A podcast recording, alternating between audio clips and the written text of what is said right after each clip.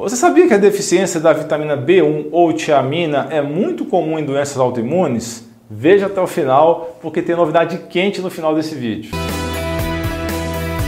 Mas antes, para tudo!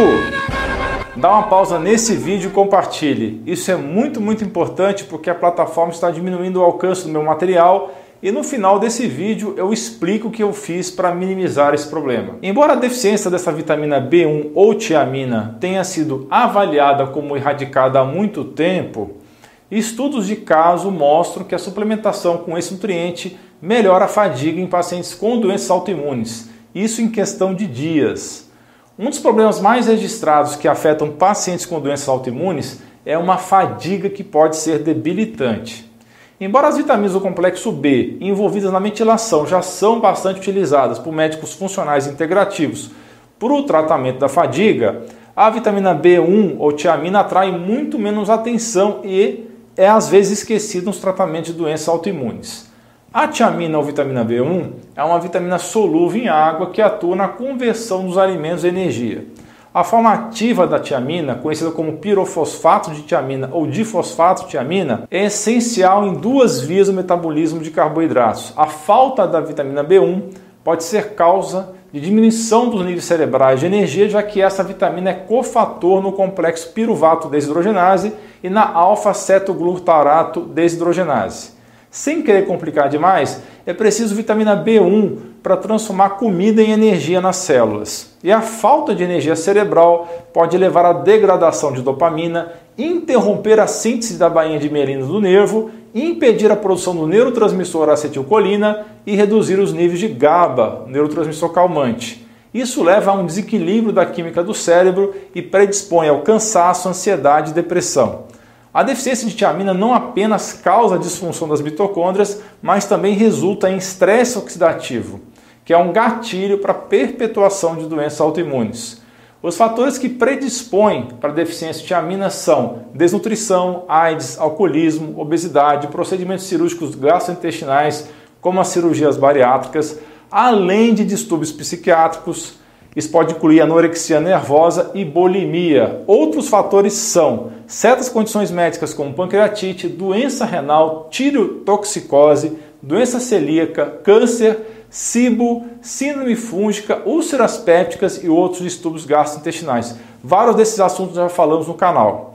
Excesso de consumo de carboidratos simples também tem propriedade de esgotar a tiamina. Os carboidratos simples aumentam a necessidade dessa vitamina, pois a tiamina é um fator importante do metabolismo da glicose. E a boa notícia é que a tiamina não é tóxica para o corpo, mesmo em altas doses. E doses de até 8 gramas por dia têm sido utilizadas para tratar a doença de Alzheimer sem efeitos adversos, mas isso só com acompanhamento médico.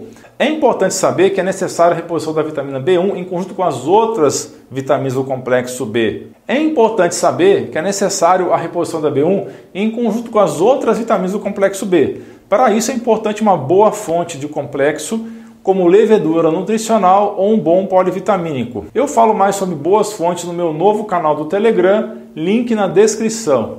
E é também muito importante repor junto o magnésio, ou pelo menos se certificar de que não há deficiência desse mineral, uma vez que o processo de conversão da tiamina em sua forma metabolicamente ativa requer esse mineral magnésio como cofator.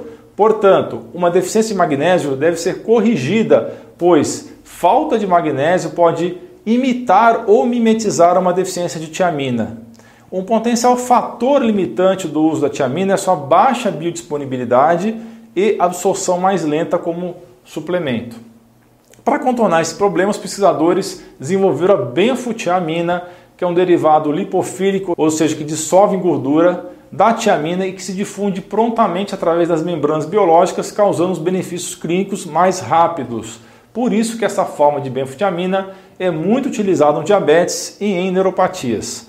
Portanto, o uso na forma de benfutiamina pode ser indicado no seu caso. Converse com o seu profissional de saúde para saber se isso é mesmo necessário. Agora é o momento de uma novidade muito importante. Eu venho sofrendo restrições nas mídias sociais, especialmente aqui no YouTube. Então, todo o meu material mais polêmico eu vou colocar no meu novo canal do Telegram. Para quem conheceu o canal anterior, que já não está mais ativo faz mais de seis meses, esse antigo não vai continuar porque eu perdi o acesso dele. Então estamos começando tudo do zero.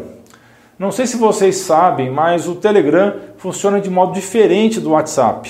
Quando você entra num canal ou num grupo dentro do Telegram, você tem acesso a todo o conteúdo desde o começo.